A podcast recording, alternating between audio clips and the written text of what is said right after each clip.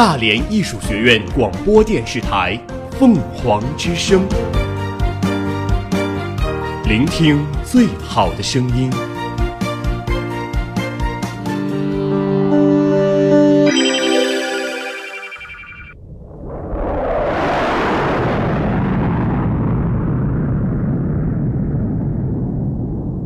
亲爱的旅客朋友，欢迎进入凤凰航空 FH 六六六号航班票务系统。本次航班目的地有：欢迎你来到黑龙江，欢迎你来到陕西，欢迎你来江苏，欢迎你来到江西，欢迎来到成都，欢迎你来到安徽哦。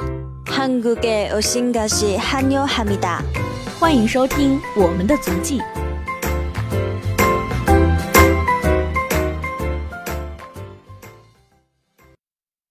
Don't work hard when it's easy. Put in work when it's hard. Girl, I never believed in love until I had yours. 听众朋友们，大家好，欢迎大家收听我们的足迹，我是菲菲，我是晨晨。那在上一期节目呢，我们到了九曲下梢的天津，嗯，而这一期节目呢，我们也是选择了这种听众投票的方式来选出我们这期节目的目的地。最后呢，通过这个投票结果显示，第一名就是河南。嗯，一提起河南呢，我想到的就是洛阳的牡丹。嗯，牡丹因为洛阳而闻名于世，被世人称作是千年帝都、牡丹花城。而我首先想到的是这个河南最好吃的羊肉泡馍。嗯，其实这一期节目呢，我们也是综合了很多来自河南同学们的想法，嗯，最终呢想出了本期节目我们要介绍的很多好吃的和好玩的。没错，那话不多说，跟随我们的足迹一起走进河南。You got the pieces.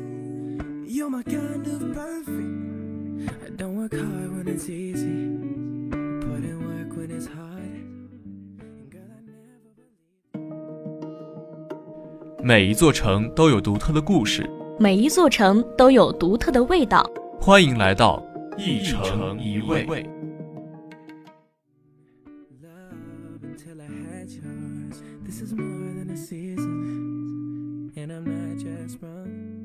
在河南呢，最有名的就是洛阳水席。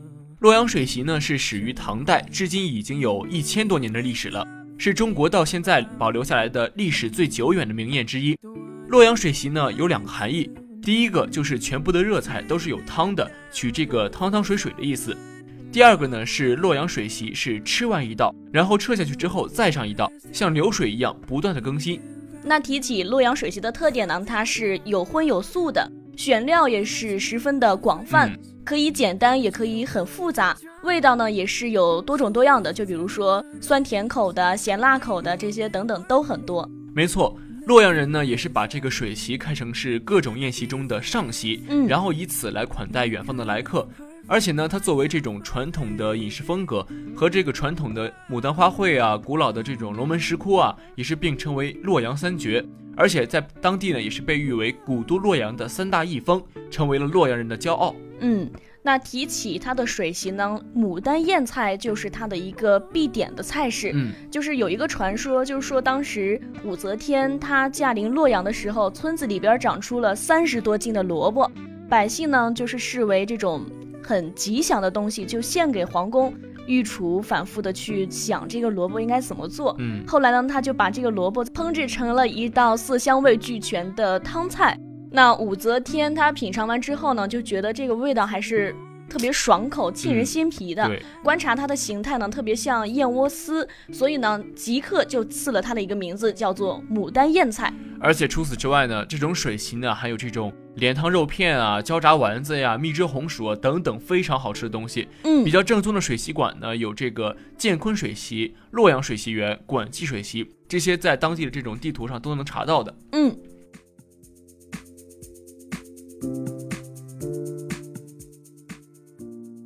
那第二道美食呢，就是羊肉泡馍。嗯洛阳人呢有这种喝汤吃泡馍的习惯，早晨起来呢是喝荤汤，比如说牛肉汤、羊肉汤和驴肉汤，它们的这种味道呢是鲜美无比的。而且呢，洛阳汤是食之一餐，用洛阳话说就是一顿饭。对，那在洛阳喝汤的时候，一般就是自己买好了票，站在窗口上，嗯，看着汤馆的师傅从这种硕大的汤锅里为你盛汤的时候，就问你要不要加辣，要不要添肉，或者是问你要不要加点别的杂碎啊，或者是清汤。这一问一答也是喝汤的一大特色。对，而且洛阳的汤呢，也是在一个大号的这种陶碗里，然后放了葱花呀、香菜呀，还有杂碎、肉片，还有肉块儿。再配这种鲜红的辣椒，足足的调料之后呢，用这种滚烫的热汤浇上去，立即会香气扑鼻，让你胃口大开。嗯，那取出满满的大碗汤呢，在堂馆门口的矮板凳上坐下之后，再泡上饼丝，或者是自己慢条斯理的去掰开火烧泡进去，自己再慢慢的根据自己的喜好添上一些盐呐、醋啊这些东西，真的是一种享受。在洛阳呢，有牛肉汤、羊肉汤、驴肉汤、丸子汤、豆腐汤和不翻汤。嗯，这个不翻汤呢，其实就是一张绿豆小饼，然后大概是小孩子巴掌大小，把这个绿豆呢泡胀，然后磨细，兑水调汁，然后把这个汁液呢舀一勺，然后用炉火加热，一分钟就可以熟了，而且不用翻个，所以叫做不翻。嗯。第三道美食呢，就是鲤鱼三吃。鲤鱼三吃是郑州的名菜。从前那鲤鱼是要号称黄河鲤鱼的，饭馆买回鲤鱼来，必须在清水池里养上两三天，嗯，把它的土腥味洗干净，才可以捞出来下锅。但是现在呢，这种讲究呢就有点奢侈了。对，但是一鱼三吃这种传统呢，还是让人留下来了，一半干吃，一半然后糖醋瓦块，然后头和尾呢是加上萝卜丝做汤。而且最有意思的呢，是把这个糖醋汁拌一碗米线吃，这个呢跟杭州西湖醋鱼拌面有着异曲同工之妙。嗯。那最后一个美食呢，就是筒子鸡。嗯，筒子鸡呢是开封特产名菜，它选用当地的这种优质的菌母鸡，采用百年老汤煨制而成，色泽金黄，肥而不腻，鲜嫩脆香。而且呢，这个马玉兴筒子鸡是开封久负盛名的传统风味食品，现在呢是由这个马玉兴鸡鸭店烹制经营。嗯，那说起筒子鸡呢，它是以色泽鲜黄、咸香嫩脆，而且呢是肥而不腻、越嚼越香的这几个特点而出名的。嗯有些朋友感觉吃过之后呢，感觉并不好吃，常抱怨它咬不烂、啃不动。嗯，但除了和做的质量有关之外呢，很大的原因就是它的吃法上是不对的。没错，由于这个筒子鸡呢本身有一个特点就是脆字，所以说注定了这种筒子鸡呢，并非是刀剁成几块啃来啃去的，对，也不是撕成几瓣大口的去咬。筒子鸡呢讲究的是要先剔骨，然后再切片儿，然后吃的时候呢要夹起这种无骨的肉片儿。细细的嚼，越嚼越香。嗯，其实从这一点上看来，筒子鸡它并非是一个让人吃饱的食品，没错，而是一个去让人享受的食品。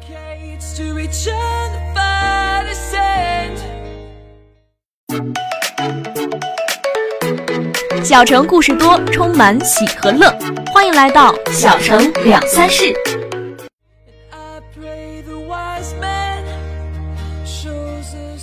首先，我们来到的就是洛阳。洛阳呢，古称洛邑，位于河南省的西部，黄河中下游，是国务院首批公布的国家历史文化名城，中国四大古都之一。嗯。那提起洛阳呢，它最闻名于世的就是他们的牡丹，被世人是称为千年帝都、牡丹花城。嗯，那有句古语呢，也是叫做“洛阳牡丹甲天下”。这句话就像是我们之前所说的“桂林山水甲天下”。对，那洛阳呢，它的牡丹花卉是洛阳牡丹文化节的前身。嗯，每年它在四到五月份之间呢，是它牡丹的花期。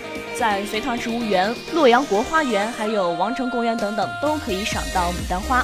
牡丹花呢，也是我们国家的国花，嗯、也是寓意着这种吉祥富贵、繁荣昌盛，是华夏民族这种兴旺发达、美好幸福的象征。对，洛阳的牡丹花呢，也是种类繁多的，有红色、白色、粉色、黄色、紫色、蓝色、绿色、黑色，还有其他九大色系、十种花型、一千多个品种。没错，每当这个牡丹花盛开的时候呢，洛阳城总是花海人潮，竞相去目睹这种牡丹的倩姿芳容。嗯。洛阳呢，它作为一座历史悠久的文化古都，自然也是有很多的独特旅游景观。嗯，就比如说中国四大石窟之一的龙门石窟，有中国第一古刹之称的白马寺，还有雍容华贵的洛阳牡丹园，而且呢，还有这个位于南北重要分界线的木扎岭，还有洛阳重要的标志之一明堂等等。那么今天呢，我们就为大家介绍一下几个洛阳的旅游胜地，作为游览洛阳的参考。嗯，那第一个呢，就是龙门石窟。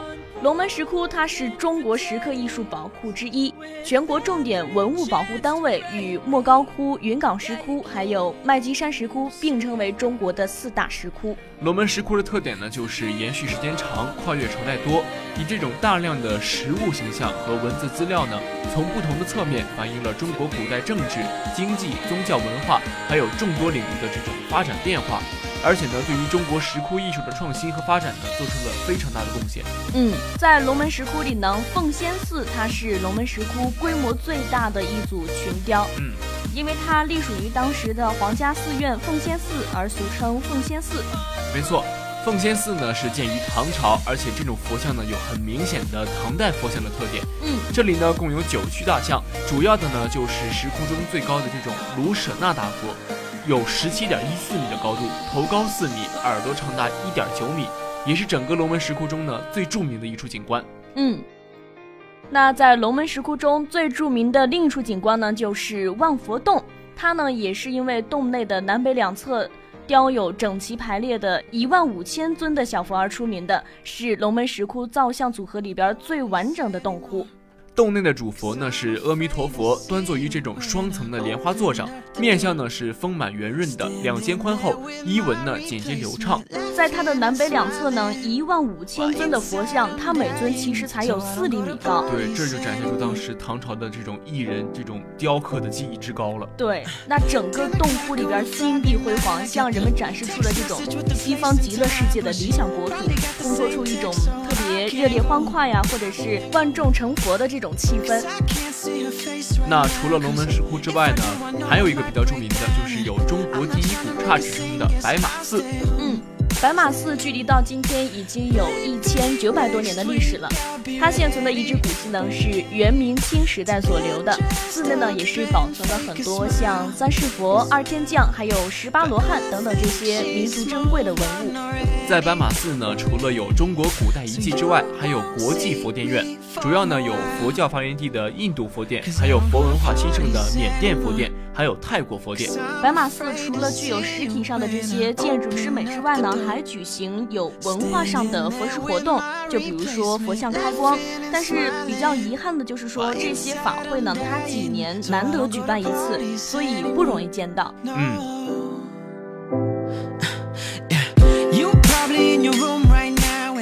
其实呢，每年来这个洛阳旅游的人呢，有千千万万，有时候呢，龙门石窟一天就能接待几十万人。但是呢，很多人都说来洛阳旅游呢，至少有三重境界。嗯，那我们接下来就看看你到底是属于哪一重。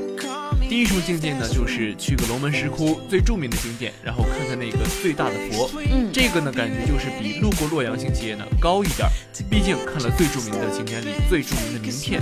其实呢，龙门石窟够看一天的，不光是那个大佛，还有这个香山寺啊、白猿啊、龙门博物馆啊，都可以让我们细细品味。嗯，而且呢，还有成千上万个小佛像，都非常值得看。很多人呢，匆匆来过之后呢，拍一个照就证明我来过洛阳了。嗯，那第二重境界呢，就是说不放过任何一个景点。洛阳景点真的是太多了，除了龙门石窟，还有白马寺、洛阳博物馆以及王城公园、民俗博物馆等等等等很多景点。所以说，你能挑选出名的去走一走，也算是境界高了不少。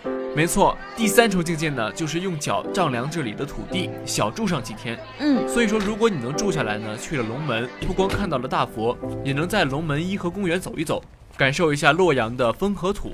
嗯，甚至呢，还可以租个车开到嵩县的洛风水库。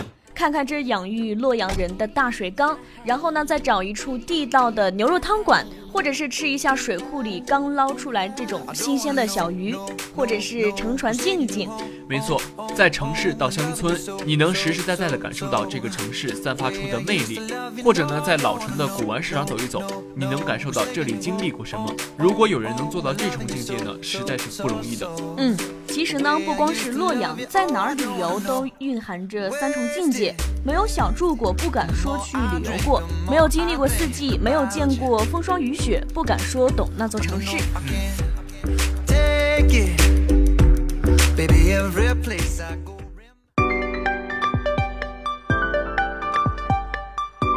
激情点燃梦想，激情点燃梦想，拼搏铸就辉煌。抱健康，拥抱健康，面向未来。赛团结，赛意志，赛风格，赛水平。赛团结，赛意志，赛风格，赛水平。发扬大义精神，勃发体育生机。发扬大义精神，勃发体育生机。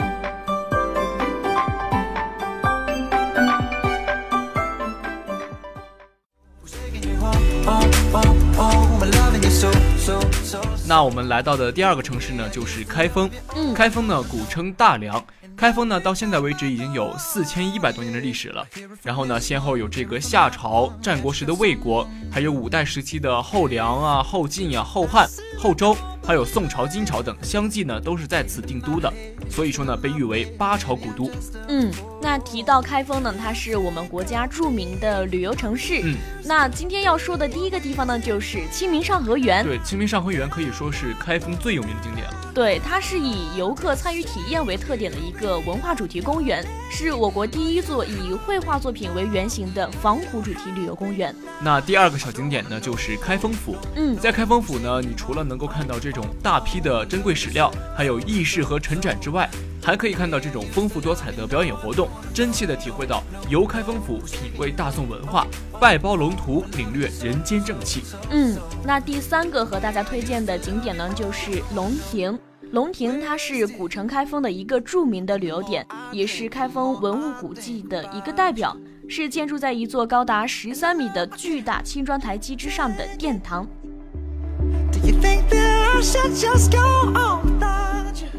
那下一个景点呢，就是宋都御街。这个宋都御街呢，是为了再现宋代御街的风貌而建成了一种仿宋商业街。御街的南端呢，竖立着一个高大的牌坊，前面呢各立着一尊石雕大象，上骑武士，手持长枪，肃穆威严。嗯。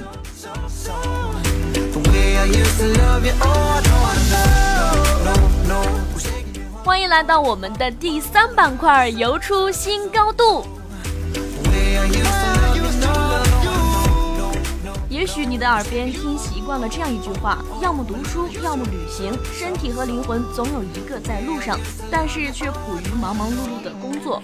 繁复冗长的琐事，心中向往的远方却久久无法成行。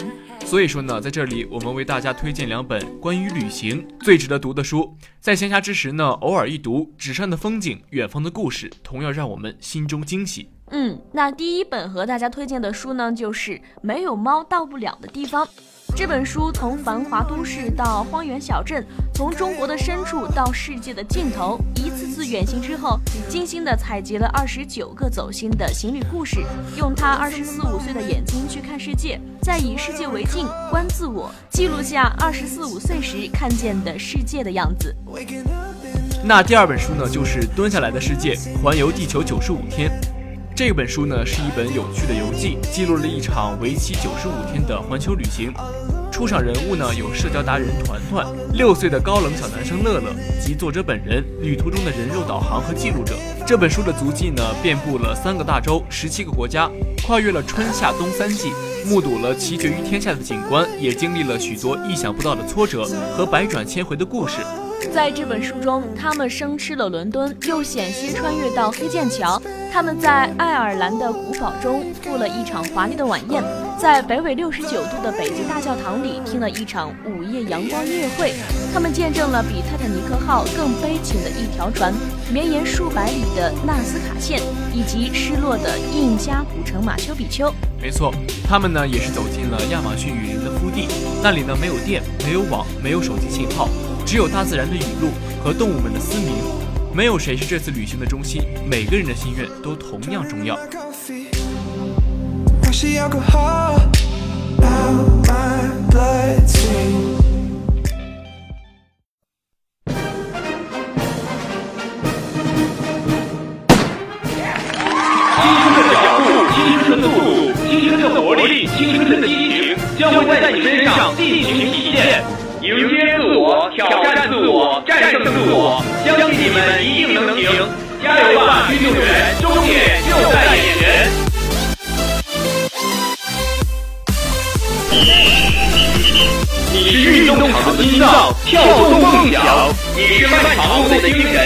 激励辉煌。力量、信念、拼搏奋斗，在遥远的终点线上渐渐明亮。时代的强音正在你的脚下踏响，运动员们加油！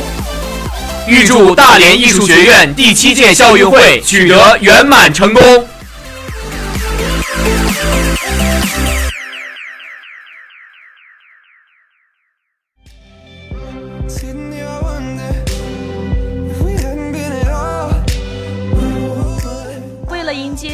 的到来，我们特意插播了一条体育小故事。今天要和大家分享苏炳添的故事。九秒九九，中国选手第一次杀进了田径世锦赛百米决赛，翻开了中国田径历史性的篇章。从第一个跑进十秒的亚洲本土选手，到第一个晋级百米决赛的中国选手，这个身高只有一米七二的广东小伙子，已经成为了中国速度。一九八九年八月，苏炳添出生于广东中山古镇，父母在家务农。小时候的苏炳添就在泥巴地里乱跑。不过，在苏炳添的家族里，可是有不少出色的运动员。表哥蔡建发比苏炳添大九岁，是中山古镇的百米赛跑冠军，也是苏炳添最早追逐的目标。直到上了初中，苏炳添因为阴差阳错的选择，才真正的开始练起短跑。那是在初二的时候，学习成绩不太好的苏炳添被老师留下来要求补课。那个时候，每天放学后，老师都会把一些学习不好的孩子留下来进行例行的留堂补课。不想留堂补课，苏炳添想方设法地加入了学校的田径队。因为每天下午都要定时训练，苏炳添也就可以避免留堂。启蒙教练杨永强成为解救苏炳添的恩人。杨永强老师透露说，当时在上体育课时，发现苏炳添爆发力、弹跳力特别好，就有心收下了这个孩子。他说，个头不高的苏炳添跳起来竟然可以摸到篮板，我就留意了一下。后来经过观察，发现他的弹跳力和爆发力都特别好，所以才把他吸收进了学校的田径训练队。刚开始我还想让他练跳高呢。其实初二的时候，苏炳添已经展现出小小的短跑天赋。在他们村的比赛里，身高只有一米五多的苏炳添已经可以超过很多大孩子，拿到第一名了。刚刚进入田径队，还没有经过什么系统训练，苏炳添在泥巴地里都跑得非常快。参加当地的中学生运动会，在跑道上有很多石子，都能跑到十一秒多。终于开始了正规的短跑训练。苏炳添的天赋更是一下子展现了出来。有一次，苏炳添家庭聚会，苏炳添问表哥蔡建发一百米最好的成绩是多少？蔡建发说十一秒多。苏炳添就笑话表哥这么慢，我可以跑到十一秒内。表哥蔡建发根本不信，当即和他打赌，如果苏炳添能够跑进十一秒，可以答应苏炳添要求，要什么就奖励什么。结果他们就到附近一个学校测了一把。苏炳添跑出了十秒七，这个速度把当时一旁上课的体育老师都镇住了。不过，真正的体育训练并非那么轻松。苏炳添在二零零四年代表参加了中山市运动会，被当时中山体校的教练发现，并将苏炳添从乡下中学带到了中山市体校。刚到体校的时候，苏炳添对于每天早上五点多起床训练感到并不适应。而且由于刚到市体校，又没有朋友，苏炳添一个人哭了好多次，甚至一个人三次从体校跑回家。体校教练发现后，就动员杨永强教练再去苏炳添家里做说客，劝说苏炳添回去。之后，随着成绩越来越好，苏炳添在新学校也开始有了新的朋友，才慢慢的安心下来。二零零六年，苏炳添代表了中山市参加了广东省中学生比赛。崭露头角，于是苏炳添成为了广东省田径队的一员，真正的进入到了专业的运动员行列。即便成为了专业的运动员，苏炳添也一度险些放弃。在田径队成绩中游，苏炳添一年之后遭遇到了成绩的瓶颈期，甚至还有些下滑。他也一度想过放弃，后来很多人都劝他留下，帮助他坚持度过了瓶颈期，这才有了后来短跑名将袁国强发掘出苏炳添，一路成就中国速度的故事。虽然喜欢四处乱跑，苏炳添其实一直是一个乖宝宝。苏妈妈回忆说，小时候的苏炳添就很乖，性格很温顺，很少和别的孩子发生什么纠纷。初中的时候进入学校的田径队。苏炳添并不像别的体育生那样张扬，一直都显得安静低调。杨永强教练回忆说，苏炳添在学校田径队的时候从来不缺勤，每次训练都积极参加，而且非常自律。即便刚刚入队，还没有成为正式的队员，苏炳添也从来没有把参加训练当作是可有可无的随便试试，对教练布置的任务更是不折不扣的完成。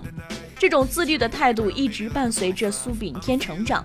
表哥蔡建发回忆说，每次家庭聚会，大家都是吃吃喝喝，苏炳添从来不乱吃东西，更从来不喝酒。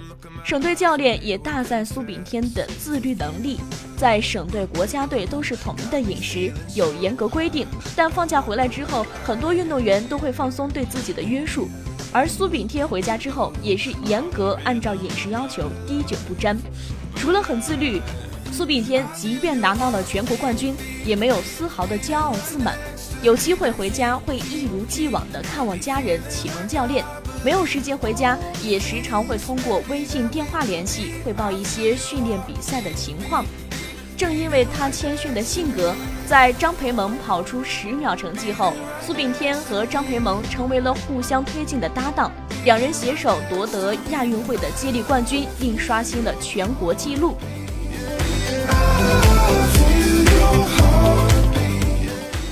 下面进入到我们的冷知识。河南中部有一座城市平顶山，平顶山市区有一座山平顶山，平顶山市的名字就来源于这座山顶是平顶的山。天中山只有三点六米，是河南省最低的山。卫龙是河南的，很多小时候吃的辣条、小零食的生产地都是郑州。河南安阳属于京津冀城市群。